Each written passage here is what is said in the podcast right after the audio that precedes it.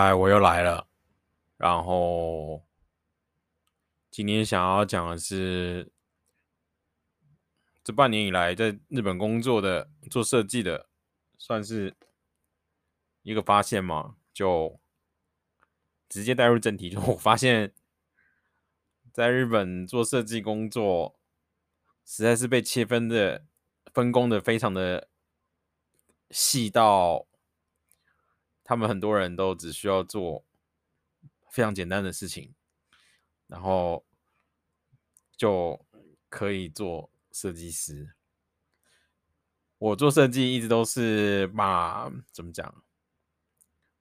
基本上我都是从头包到尾啦，因为我可以做设计分析，然后研究，然后我也可以做设计，然后就是很多啊。比方说，我们做做一个 branding 的话。然后前面要分析，然后你要去决定你要画 logo 一些设计方向，然后排版或做 guidebook，然后还有一些 design guideline，然后还有一些衍生用的设计应用，那些东西其实基本上我都会做嘛，所以我就可以把东西全部做出来。然后，但是我最近发现，我在我最近在找新工作嘛，就是。这也是可以等一下再讲，但是就是我在找工作，然后因为做平面设计，我自己是觉得啦，会可能应该也是蛮多人会这么觉得，就是如果是做平面设计师，通常其实你的作品不太需要写太多解释，因为你看了就知道这个到底会不会做。然后，可能对我来说，在我自己的理解或者是我所知道，就是 通常不太会有人在做作品集的时候，除非就是有。啊、别人做的部分你必须要注明以外，通常都是放自己做的东西嘛。那尤其是你做视觉设计的话，如果都是自己担当，就是你自己做的话，其实不太需要写说哦，这部分是谁负责的。但是，所以我就没有写。然后我昨天在跟一个日本这边的算是介绍，就是那种呃设计工作的呃中介公司在谈面谈的时候。然后他们就给我建议说，你的履历、你的作品集上面应该要写说，哦，你会你用了什么软体做了这个设计，然后哪一部分是你做的。然后我就跟那个 agent 说，哦，可是这些东西不是看了就知道吗？然后这些设计全部都是我做的啊，就是包含里面的说明，然后排版，全部设计配色全部都是我决定的。所以我到底要写什么，我也不知道，就我觉得很奇怪啦。然后因为今天 有一个 online interview，也是对方在问我，然后就问我说：“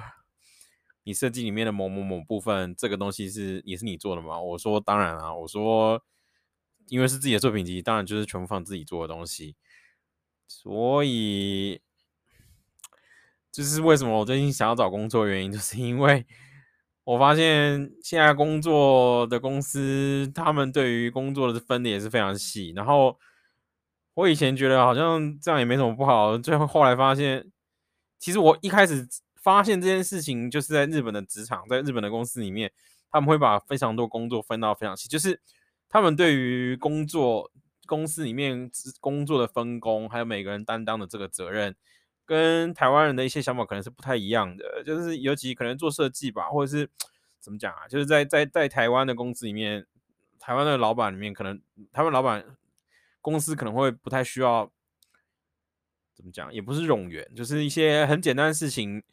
让一一个人来负责非常简单的一件事情，重复这样一直做这件事情，其实我觉得虽然不是说没有，但是其实是比较少的。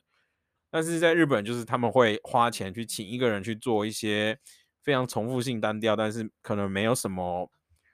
成长性的一些工作。然后他们也有些，我不确定我有没有理解错误。反正，在设计行业里面，他们也会把非常多工作切得很细。像他们有个叫什么 D 呃 DTP Designer，好像就是专门把你的档案，就是设计好的档案。做成能够完稿的档案，然后能够真实真正制作档案，所以就是他们好像可以把设计都切得很细很细很细很细，所以他们才会想要知道说这个东西到底你你做了哪一个部分。然后我最近的，后来就发现我的工作就是在做卡点西德的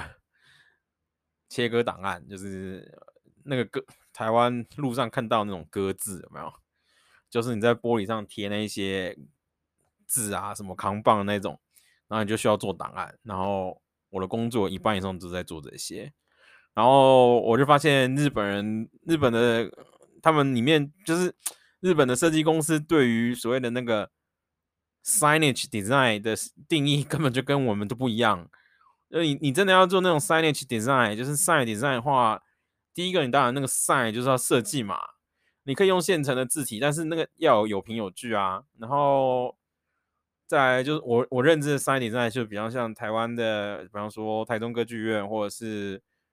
魏武营，他们这种大型的场馆里面，或者是一般的图书馆里面，可能他们就是会有一些标示嘛。那那个其实都不是说哦随便挑个字体然后做一做，那都是有请设计公司好好去做嘛，甚至去做字体嘛。或者是做，比方说做数字，然后配什么字体去做。可是我不知道是只有现在这个公司是这样，还是其他日本公司都这样。然后他们所谓的 sign sign design，其实就是挑挑字体，然后把它排得很漂亮啊。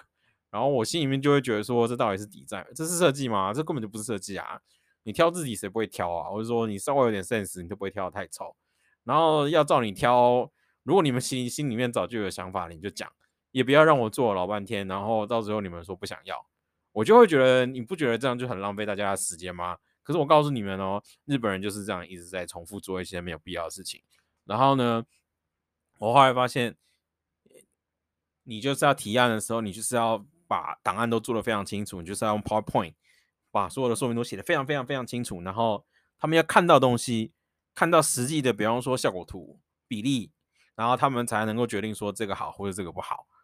然后，所以其实我花了非常多的时间，根本就没有在做设计，全部都在做 PowerPoint。然后他们很多人就是，呃，比方说，像我大学开始在做设计，就开始学 Photoshop、Illustrator。我 Photoshop 没有很强，但是我 Illustrator 也到好歹已经用了十五年、十六年，InDesign 也是用了十五、十六年。可是我刚进公司的时候，有很多的同事根本就不知道 InDesign，然后也不会用 Illustrator。所以他们很后来才，我后来才发现，原来他们找我进去是因为他们需要有一个人可以专门负责做 Illustrator 的操作。然后我就觉得自己好可怜哦，为什么我念了设计做了这么久，然后还要来这么做这些东西，超级超级难过的。然后他们叫我做的东西都很简单啊，我就觉得说，我有时候就觉得常常蛮难过，就是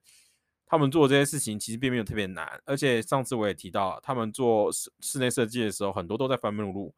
这件事情，我觉得台湾的很多人都做念设计都会做，然后尤其是如果你说平面设计的话，我觉得随便找一个大三的大学做视传念视传的学生来，他都可以做现在我做的这些工作，然后我就会觉得说，我到底为什么要留在这边呢？有时候会觉得蛮难过的，然后公司的气氛又很差，然后也没有人要理我，因为他们就觉得你是外国人，然后。其实他们可能就是觉得你就是跟越南人一样吧，我就告诉你们，因为啊，反正五十年前的台湾就是现在的越南，对，他们就是日本现在就是会把很多东西就会包到日本，包到越南给越南的公司人去做，所以像现在这个公司做的那些效果图啊，rendering 全部都是越南公司做的啊，啊，反正一张就很便宜嘛，然后你就会觉得说。哎，他们可能眼中里面我跟越南人是差不多的吧，所以我就也完全不想要再跟他们讲太多这些东西